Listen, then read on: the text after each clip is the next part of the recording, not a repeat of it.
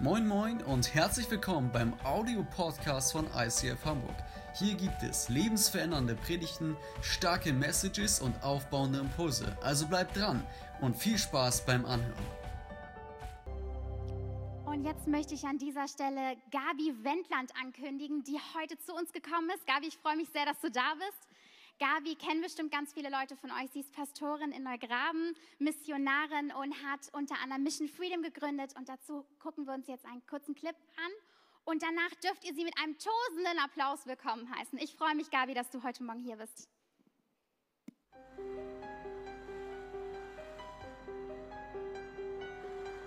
Ein ganz gewöhnlicher Abend in Hamburg.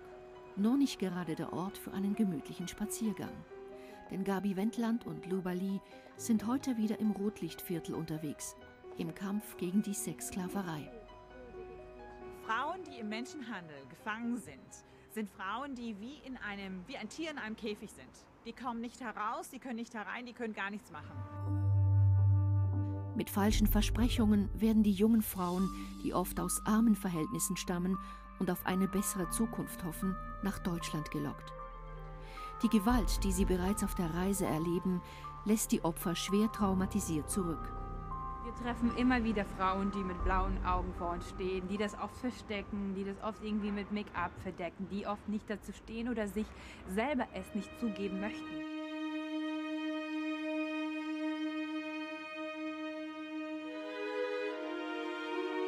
Diese Frauen sind sehr verängstigt, sehr verschüchtert und sie haben enorme Angst. Wie Gefangene leben diese Frauen in Kellerwohnungen, Bordellen oder auch in völlig normal anmutenden Häusern in der Nachbarschaft und werden von den Zuhältern zur Prostitution gezwungen und massiv bedroht. Die jungen Zuhälter, die diese Mädchen hier rüberbringen, sind ganz oft Bekannte und Freunde und sogar Verwandte. Es kann Cousin sein, kann Onkel sein, es kann ein Junge sein, den sie ihr Leben lang kennen vom Dorf, der ihnen verspricht, es gibt eine tolle Jobsituation in Deutschland für dich. Du wirst eine gute Arbeit haben, viel Geld verdienen. Ich kann dir eine Wohnung besorgen. Ich besorge dir den Pass. Ich helfe dir, dass du die Grenze überschreiten kannst. Ich werde alles tun, damit du alles bekommst, was du brauchst. Und das ist wie ein Traum, der wahr wird für diese jungen Frauen. Sie glauben, glauben, nun endlich gibt es eine Arbeitsmöglichkeit. Doch anstatt der erhofften Karriere als Model oder der Arbeit in der Gastronomie und anderen Branchen müssen die Frauen nun sexuelle Dienstleistungen erbringen. Eine junge Frau, die hat einen Mann, die hat drei Kinder, der Mann sitzt zu Hause, arbeitet nicht und er schickt eine Frau anschaffen und wenn sie nicht genug Geld kriegt, dann hat sie Angst nach Hause zu gehen. Sie sagt mir immer wieder, Luba, ich habe Angst heute Abend nach Hause zu gehen, ich habe nicht genug verdient, ich kriege heute wieder Schläge. Und die haben schon Angst, aber die haben nicht die Kraft oder wahrscheinlich haben sie auch nicht die Hoffnung ähm, auszubrechen und ähm, keine Zukunftsperspektive und akzeptieren ihre Situation und bleiben einfach in, diesen, in dieser Abhängigkeit drin. Diese himmelschreiende Ausbeutung wollen Gabi Wendland und ihre Mitarbeiter von Mission Freedom nicht länger hinnehmen. Gemeinsam setzen sie sich für die Opfer des organisierten Menschenhandels ein. Mission Freedom wurde geboren aus dem Wunsch, jungen Frauen, die in der Prostitution gezwungen werden, eine Zukunft zu bieten, eine Hoffnung zu geben und ein Haus anzubieten, in dem sie erst einmal eine Heimat finden und dann dort eine neue Lösung für ihre Zukunft entdecken können. Vorsichtigen Schätzungen des Bundeskriminalamtes zufolge liegt die Zahl der Opfer bei mehreren Zehntausend pro Jahr. Die Dunkelziffer ist hoch. Man kann sich nur schwer vorstellen, welches Leid sich hinter den Einzelschicksalen verbirgt. Das große Problem, das wir Menschenhandel jetzt in diesem Moment auf der Welt haben, scheint unlösbar zu sein. Aber ich glaube, wenn wir gemeinsam zusammen aufstehen und sagen, das darf nicht sein, dann sind wir stark und dann können wir es auch lösen. Ich danke Ihnen, dass Sie uns unterstützen. Ich danke Ihnen, dass Sie hinter uns stehen. Und gemeinsam werden wir eine große Rettung für diese jungen Frauen finden.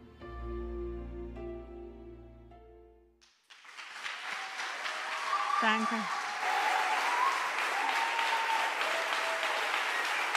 Dankeschön.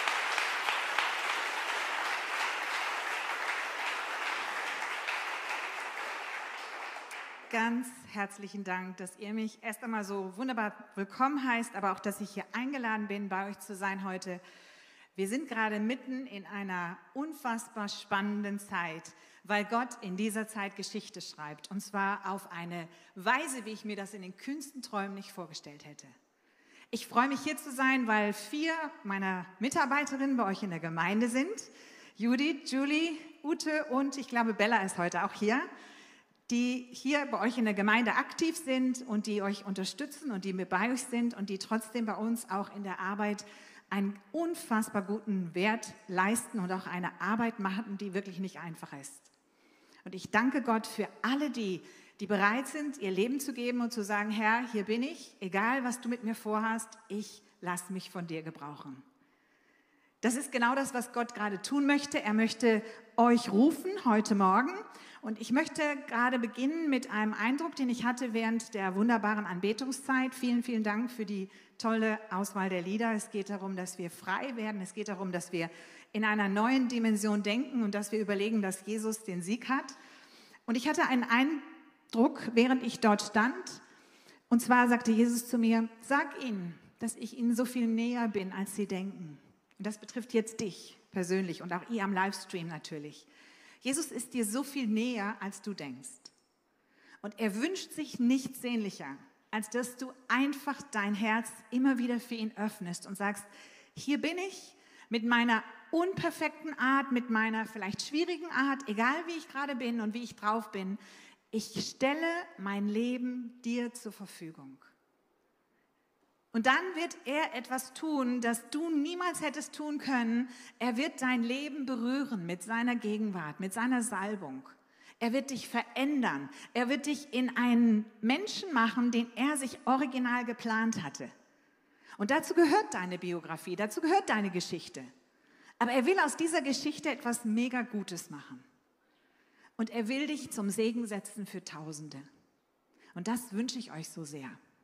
Und ich möchte euch ein ganz bisschen aus meinem Leben erzählen, weil ich jetzt schon über 40 Jahre in einem vollzeitigen Dienst stehe. Das heißt, ich mit 21 Jahren habe ich geheiratet Winfried Wendland. Wir sind heute nach 41 Jahren immer noch sehr glücklich verheiratet. Das ist ein Geschenk, was Gott uns schenkt. Wenn er uns zusammenführt, dann segnet er unsere Ehe und dann möchte er, dass wir glücklich sind. Und als wir damals geheiratet haben, da haben wir unser Leben so komplett Gott übergeben. Das heißt, wir haben gesagt, wir geben unsere gesamte Karriere, unsere Zukunft, alles, was ist, in deine Hand, Gott. Du darfst uns führen und leiten. Und dann sind wir damals rausgegangen nach Afrika, weil dort ein Ruf war. Da war ein Missionar draußen auf dem Missionsfeld, der hieß Reinhard Bonke, der ist inzwischen schon im Himmel. Und der hat gefragt, ob junge Leute kommen würden und ihm helfen würden, an Universitäten und Schulen Einsätze zu machen in Afrika. Und wir haben gesagt, ja, wir sind bereit. Wir hatten keine Ahnung, was das bedeutet. Wirklich 0,0 Ahnung. Im Nachhinein denke ich noch, wow, das war mutig, aber ich glaube, wenn Gott ruft, dann geh einfach dann geh einfach aufs Wasser. Du wirst sehen, es hält. Du wirst sehen, Gott ruft und dann macht er auch das möglich. Und dann kamen Herausforderungen, mit denen hatte ich nicht gerechnet und die waren so heftig, dass ich wirklich ans Zweifeln kam, ob überhaupt der Ruf Gottes auf mir ruht. Mein Mann wurde nach dem ersten Einsatz in Afrika mit Malaria so schwer krank, dass er, als er zurückflog, hier ins Bernhard-Nocht-Institut in Hamburg kam und der Arzt mir sagte, der Professor, der damals Professor war, Frau Wendland, es gibt keine Chance für Ihren Mann. Er hat ein Malaria des Gehirns, ein Malaria-Tropiker und er wird daran sterben. Und jetzt war ich gerade frisch verheiratet, vielleicht sechs, sieben Wochen her und plötzlich höre ich diese Nachricht, dass mein Mann im Sterben liegt. Und das sind so Momente, wo du denkst, sag mal, gibt es den Gott überhaupt? Hat er überhaupt mitgekriegt, was hier passiert? Hat er eigentlich gewusst, dass ich mein Leben ihm zur Verfügung gestellt habe? Oder was ist jetzt falsch? Gar nichts war falsch. Gott wollte mir gleich am Anfang zeigen, hey, ich bin in allem immer der Sieger. Deswegen danke für dieses tolle Lied. Gott ist immer der, der aus den schwierigsten Situationen deines Lebens etwas Grandioses machen kann. Aber wir müssen an ihm dranbleiben. Das ist die einzige Sache, die wir tun müssen. Unser Herz und unser Leben an ihn hängen und sagen, Gott, ich verstehe dich nicht, ich habe keine Ahnung, was du mit mir vorhast. Aber wenn du jetzt mich hier durchbegleitest, dann bitte ich dich, zeig mir, was der Weg ist. Ich hatte keinen Glauben, glaubt es mir wirklich. Ich habe gedacht, das ist jetzt alles zu Ende, mein Mann wird jetzt sterben. Und dann habe ich nur gesagt, Gott, wenn du wirklich so stark bist, wie du es in der Bibel sagst, dann möchte ich, dass du das einfach mal zeigst. Dann möchte ich, dass du dich einfach mal zeigst. Und ich glaube, dass diese Antwort die Antwort ist, die Gott immer von uns hören möchte. Ich möchte dich sehen, Gott. Ich möchte dich erleben. Ich möchte sehen, was du kannst. Das muss ich heute, 41 Jahre später, noch viel mehr sagen als damals vor 41 Jahren. Und dann hat Gott ein Wunder getan, das aber nicht sofort passierte, sondern er hat erst mal nach wenigen Tagen meinen Mann aus dem Koma erwachen lassen. Er wurde dann nochmal neu zu dem Professor gebracht zur Untersuchung und der hat uns dann eine noch niederschmetterndere äh, ähm, Diagnose gegeben. Er hat gesagt, ihr Mann ist krank. Er hat seine sämtlichen Organe innerlich sind aufs Doppelte angeschwollen und er wird niemals tropentauglich sein. Das heißt, er wird niemals in Afrika leben können oder in ein Land gehen, wo die Umstände anders sind als in Europa. Und das war sowas wie Tür zu, bang. Und mein Mann, der ist immer so ganz cool. Der hat einfach so schwach, wie er war. Ihr müsst euch vorstellen, der lag jetzt gerade im Sterben. Jetzt ist er gerade aus dem, Bad, aus dem die, dieser äh, Zustand wieder hochgekommen und er sagte in dem Zustand, wie er noch war, Herr Professor, ich habe Sie sehr gut verstanden. Sie sagen, ich werde niemals nach Afrika gehen dürfen. Ich werde ein Leben lang ein Invalide bleiben. Aber ich sage Ihnen eins. Ich werde Gott mehr gehorchen als den Menschen. Und ob ich sterbe oder lebe, liegt in Gottes Hand. Und ich werde ihm vertrauen. Und dieser ganz simple Ausspruch hat dazu geführt, dass innerhalb von wenigen Sekunden sein ganzer Körper ganz heiß wurde und als wir dann nach Hause kamen und kurze Zeit darauf wieder zu einer Untersuchung mussten, war er komplett geheilt. Gott ist der Gott, der Wunder tut. Amen. Und das gilt für dich. Das gilt für jede Person am Livestream. Wenn ich euch hier Beispiele erzähle, dann tue ich es nicht, um zu sagen, wow, so cool bin ich, gar nicht. Ich hatte die meiste Zeit keinen blassen Schimmer, was ich tue. Das habe ich heute manchmal noch nicht. Ich weiß nur, dass es einen Gott gibt, der alles kann, mit dem man alles erleben kann, der alles tun möchte, aber wir müssen ihm vertrauen. Wir müssen einfach lernen, ihm zu vertrauen und zu sagen, ich will das erleben, was du mir da angeboten hast. Ich möchte das erleben. Und so habe ich das erste Mal erlebt, wie Gott wieder von den Toten oder von einer schweren Krankheit komplett genesen lassen kann. Und deswegen, wenn jemand hier ist oder auch am Livestream schwer krank ist, bitte setz dein Vertrauen in Gott. Er sagt, er ist der Herr, dein Arzt und er ist der Gott, der dich heilt. Und er will es tun. Und er will es heute Morgen auch hier tun in diesem Raum.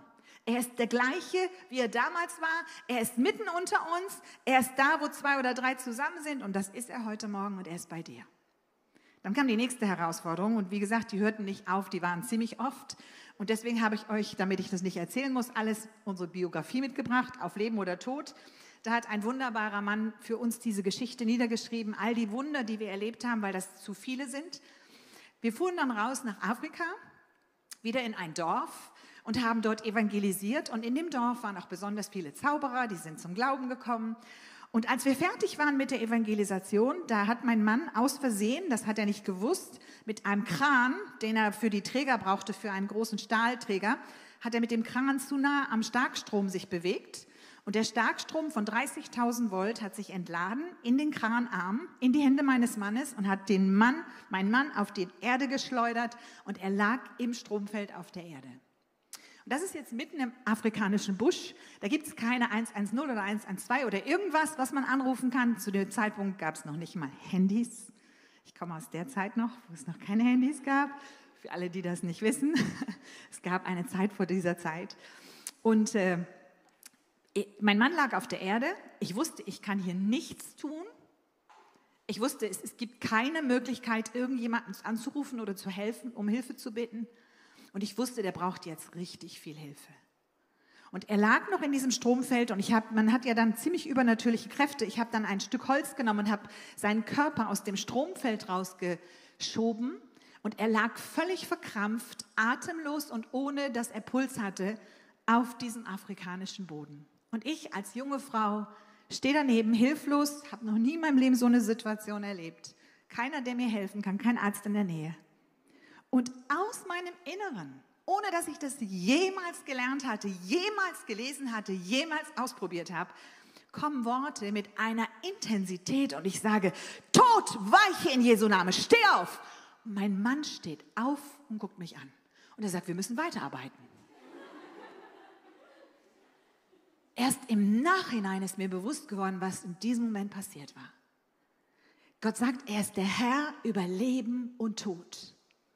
Und wir müssen es erfahren in unserem Leben, dass Gott dieser Herr ist. Er ist der Herr über Corona und über all diese Umstände. Er ist der Herr in deinem Leben. Er ist Herr. Er ist gewalttätig oder gewaltig. Er ist unfassbar stark. Er ist Gott und er lebt in dir und mir.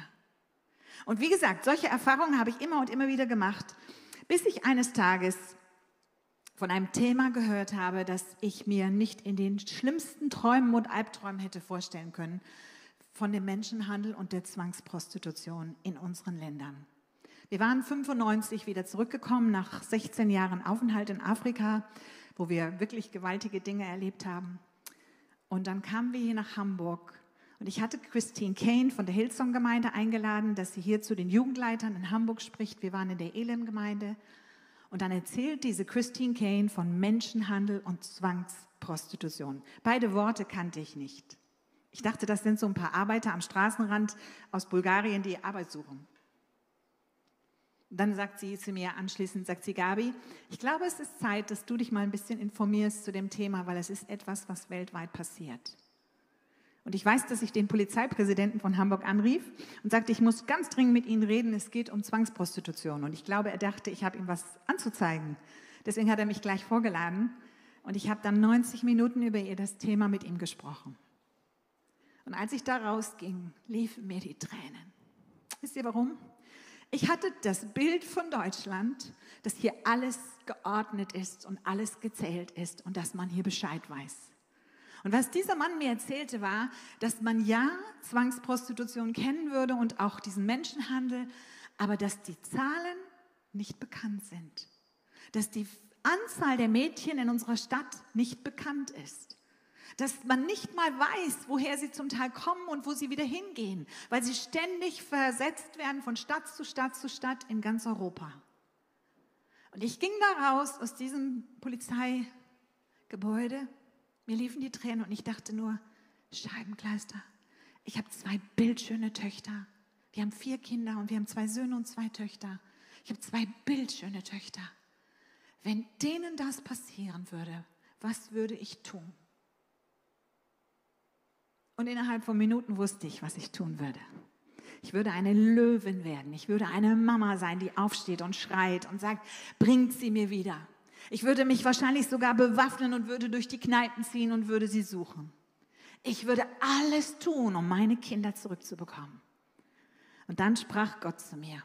Und er sagte, Gabi, davon gibt es Tausende in deinem Land. Und diese Mädchen beten zu mir. Sie rufen zu mir um Hilfe.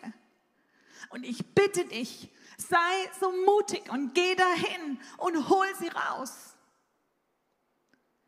Und ich habe gesagt, Herr, ich bin die allerletzte, die du wählen solltest, weil ich habe keine Ahnung von dem Bereich. Ich habe nie etwas mit Prostitution zu tun gehabt. Ich weiß gar nicht, was das ist. Ich glaube, der liebe Gott hat dann gelächelt und hat gesagt, naja Mädchen, das bringen wir dir alles bei. Das kriegst du alles noch gelernt. Aber sag einfach mal ja. Und ich möchte das dir heute zurufen. Wenn du hier sitzt und Gott dich in eine Aufgabe beruft, das muss nicht dieser selbe Job sein, den ich jetzt habe. Wäre schön, wenn du es auch bekämst, aber du darfst was anderes machen. Dann sag ja. Dann sag einfach ja. Auch wenn du sagst, ich bin voll nicht qualifiziert dafür. Ich habe keine Ahnung. Ich weiß gar nicht, was ich tun soll. Mein Beruf ist Flugbegleiterin bei Lufthansa. Das ist mein Beruf. Und danach wollte ich studieren und dann bin ich aufs Missionsfeld gegangen und habe es nie bereut, weil ich wollte immer diesem Gott begegnen, der in der Bibel steht. Genau dem. Und ich glaube, der hat sich gesagt, und dich will ich haben, Mädchen. Ich will dich genau da haben, wo du niemals denkst, dass du das machen könntest. Und ich werde nie den Tag vergessen, als ich im Jahr 2010, glaube ich, war es, zum ersten Mal ins Rotlicht von Hamburg ging. Zum allerersten Mal in meinem Leben. Ich war natürlich oft auf der Reeperbahn gewesen, aber das ist nicht das Rotlicht. Das Rotlicht ist in den Nebenstraßen. Und ich bin da reingegangen und stand vor, mein, vor der ersten Frau, die dort stand. Und ich weiß noch, ich hatte meine Kollegin Claudia dabei, wir sind beide im Vorstand von Mission Freedom inzwischen. Und dann haben wir gesagt, hallo, ich heiße Gabi. Wie heißt du? Hm. ähm, wir wollten dich gerne mal besuchen. Hm. Keine Antwort. Ähm, gibt es irgendwas, was wir für dich tun können? Hm. Ähm, können wir für dich beten? Ja! Werdet ihr immer hören, wenn ihr ins Rotlicht geht? Ja! Ja, für was können wir denn beten, meinte Claudia. Äh, für zwei Autos. Wir standen da beide so ein bisschen, mm. und Claudia meinte, naja, also vielleicht fangen wir mal für ein Auto an zu beten.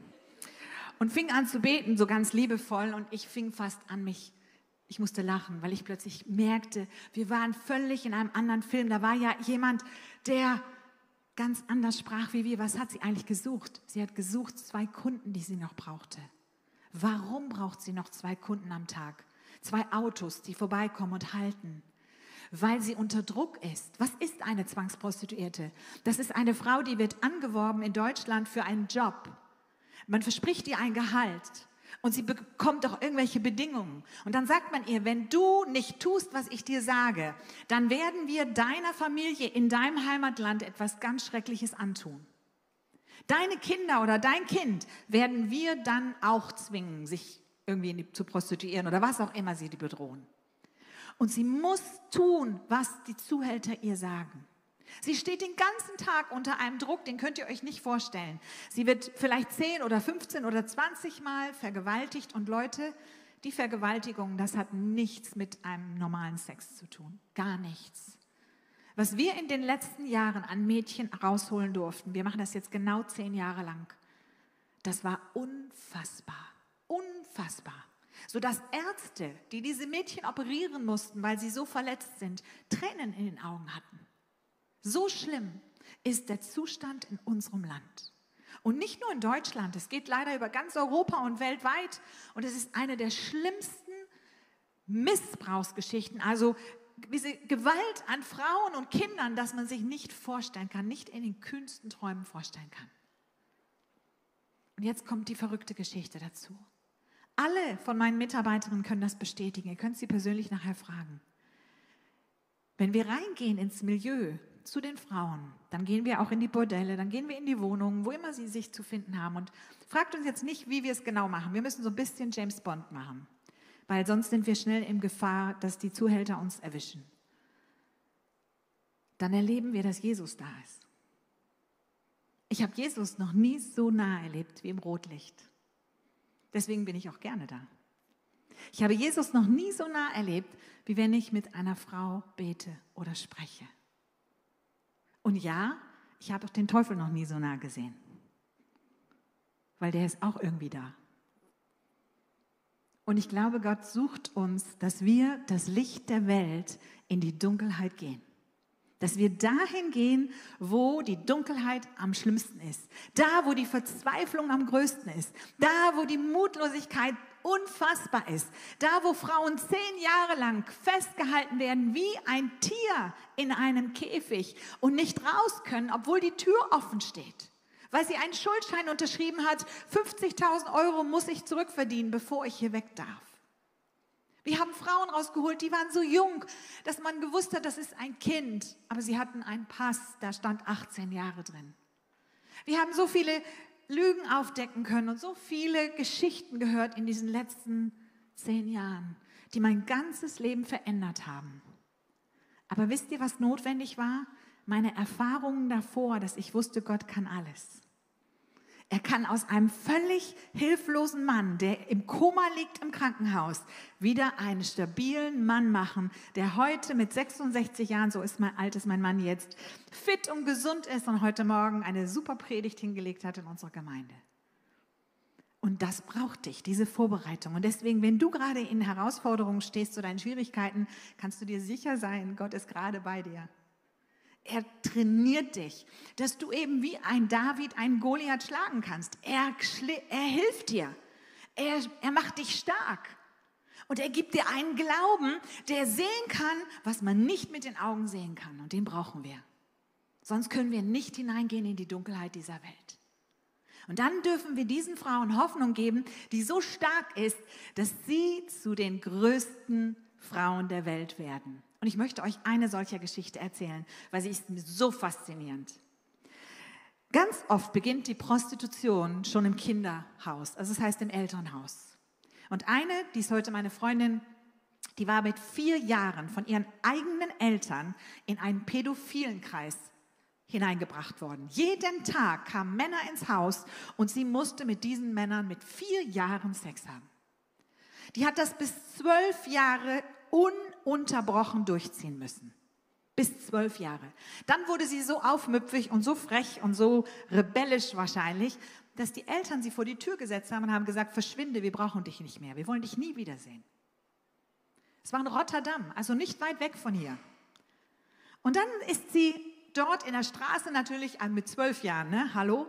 Ist sie sofort von irgendwelchen Drogenhändlern gefunden worden und die haben gesagt, hey, du brauchst mal einen schönen Trip, komm hier, kriegst eine Droge frei umsonst. Und das haben sie ihr ein paar Tage so frei umsonst gefüttert, bis sie Drogen brauchte. Und dann haben sie gesagt, so und jetzt prostituier dich, dann kriegst du weiter Drogen. Und dann hat sie gelernt, und das erzählt sie selber, sie hat gelernt zu klauen wie der Rabe. Sie konnte allen das Portemonnaie aus der Handtasche ziehen oder aus der Tasche ziehen. Sie hat gelernt zu stehlen, zu lügen, zu betrügen. Sie war mehr im Gefängnis als draußen. Sie kam in die Psychiatrie, was ganz oft dann passiert. Und in der Psychiatrie hat der Arzt, der, der Chefarzt gesagt, als er sie entlassen hat, nachdem sie viele Male dort war, sie ist unheilbar, untherapierbar, nie wieder sollten wir sie aufnehmen. Und er hat ein Schreiben an das, alle möglichen NGOs und das Rote Kreuz und alle möglichen guten Organisationen geschrieben und hat gesagt, nehmen Sie ja nicht diese junge Cindy, so heißt sie, auf. Sie ist gefährlich, sie ist absolut untherapierbar.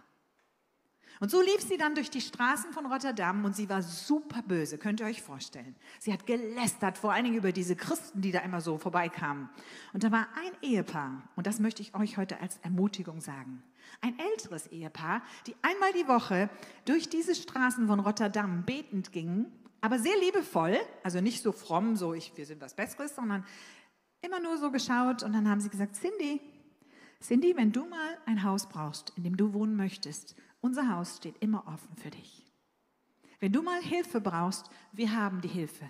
Komm. Und sie immer, oh, jetzt kommen wieder diese Christen. Jetzt erzählen sie wieder was von diesem Jesus, das brauche ich alles nicht.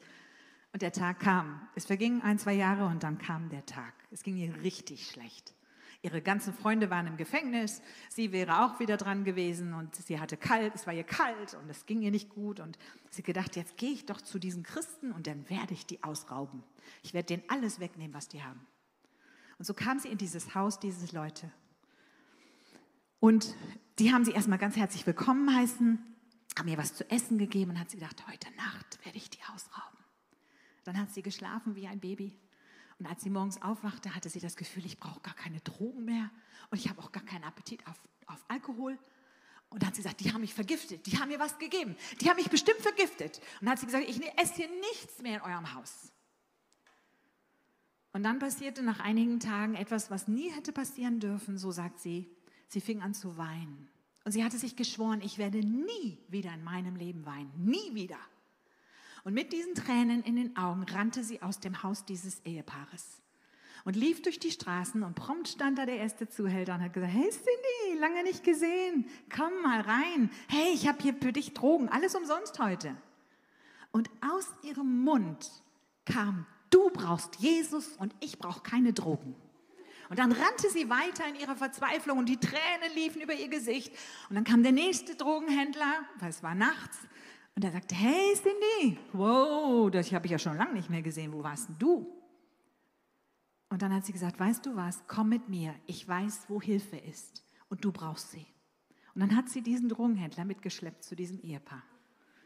Und die haben keine Fragen gestellt, weil die wussten, wenn wir uns Gott zur Verfügung stellen, dann müssen wir es ganz. Und so haben die mit dem Drogenhändler gebetet. Cindy hat dann noch einen Weg gebraucht, bis sie dann ganz frei wurde und wie sie wirklich heil wurde. Heute ist sie verheiratet. Sie hat vier Kinder. Sie lebt in Frankfurt. Ihr könnt sie im Internet googeln, Cindy Bunt.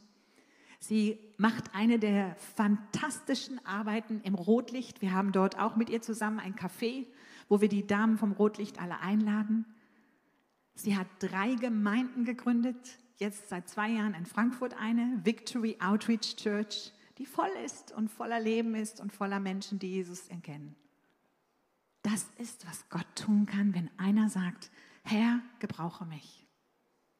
Brauche mich, nimm mein Leben. Hier gebe ich es dir. Und jetzt hoffe ich, habe ich euch ein bisschen Appetit gemacht auf diese Arbeit. Und ich möchte allen, die das gerne möchten, eine Konferenz einfach empfehlen gegen Menschenhandel und sexuelle Ausbeutung im November in Schönblick, das ist in Schwäbisch Gmünd. Dort wollen wir drei Tage lang oder vier Tage lang alle Schulen, die das gerne möchten, deswegen kündige ich es an. Und wir haben auch vor, ein Walk for Freedom wieder zu machen. Das kommt gleich nochmal, ähm, dass ich die Ansage mache. Genau da ist der Walk for Freedom am 17. Oktober. Und wir bitten euch, auch ihr Männer, bitte seid dabei. Lasst uns gemeinsam betend durch unsere Stadt gehen, weil ich glaube, Gott will etwas Großes tun. Im Augenblick haben wir eine Sondersituation, weil es verboten ist, sich zu prostituieren. Und ich bete, dass wir politisch jetzt einen Schritt weitergehen können und den Frauen Ausstiegshilfen bieten, damit sie aussteigen können, weil das wollen sie jetzt. Es ist enorm, was Gott gerade tut während dieser Corona-Zeit. Und ich bitte euch einfach, seid dabei, unterstützt das, kommt dazu, betet mit. Weil das ist, was wir jetzt brauchen. Wir brauchen Gottes Eingreifen, souverän vom Himmel, dass die Politik sich verändert in unserem Land und dass man Prostitution nicht als Job sieht, sondern als etwas, was auch zerstört. Und wir brauchen Hilfe, ganz großen Stil. Ich möchte jetzt die letzten zwei Minuten noch benutzen, um für euch zu beten und mit euch zu beten. Wenn du angesprochen wurdest, vielleicht bist du selber in einer Notsituation heute Morgen und auch du am Livestream bist genauso gemeint. Wenn du in einer Notsituation bist und du weißt nicht, wo ist Hilfe, wer kann mir helfen, dann möchte ich dir gerade jetzt anbieten, dass du dich an Jesus wenden darfst. Und ich würde gerne für dich beten. Wenn du sagst, ich brauche Jesus Christus, ich brauche ihn real in meinem Leben, ich brauche ihn als der, der mich salbt und der mich berührt und der mich segnet, dann darfst du jetzt dein Herz ihm einfach öffnen. Er ist treu und er kommt. Und darf ich die Band bitten, dass ihr kommt? Dankeschön. Dass ihr Jesus jetzt in eurem Herzen einfach diesen Raum gebt. Weil er kann das was ich nicht kann, was keiner kann. Er kann dein Herz heilen. Er kann dein Herz wiederherstellen. Das sagt er im Jesaja 61. Da gibt es die Bibelverse. Der Geist des Herrn ruht auf mir, denn der Herr hat mich gesalbt, um zerbrochene Herzen zu heilen. Das ist Gottes Wort, um den Armen eine gute Botschaft zu verkünden. Er hat mich gesandt, um die zu heilen, die ein gebrochenes Herz haben und zu verkündigen, dass die Gefangenen freigelassen und die Gefesselten befreit werden. Er möchte heute Morgen das tun. Sein Wort ist wahr und das, was er sagt, wird er immer auch erfüllen. Und wenn du mit mir beten möchtest, darfst du diese Worte nachsprechen. Ich werde sie langsam sprechen, aber du kannst auch persönlich zu ihm reden, weil er hört dich und er kennt dich. Und er kann mit dir umgehen, wie du bist. Keine Sorge, du musst nicht so sein wie ich. Wir sind zum Glück alle einmalig. Er hört dich gerade jetzt. Herr Jesus Christus, ich danke dir, dass du mich liebst. Ich danke dir, dass du mir alle Schuld und Sünde vergibst. Ich danke dir, dass es immer einen Neuanfang gibt bei dir.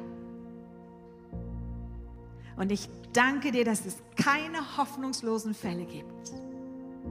Weil du bist der Gott, der heilt und der befreit und der wieder auferstehen lässt. Ich öffne mein Herz dir heute ganz weit. Herr Jesus Christus, komm in mein Leben. Verändere mich. Schenke mir Glauben, der Berge versetzt. Heile mein Herz und meinen Schmerz. Und sende mich dahin, wo du mich haben willst. Ich will mit dir gehen und ich will gehorsam sein. Bitte hilf mir dabei. danke, dass du gerade jetzt mein Gebet erhört hast. Amen.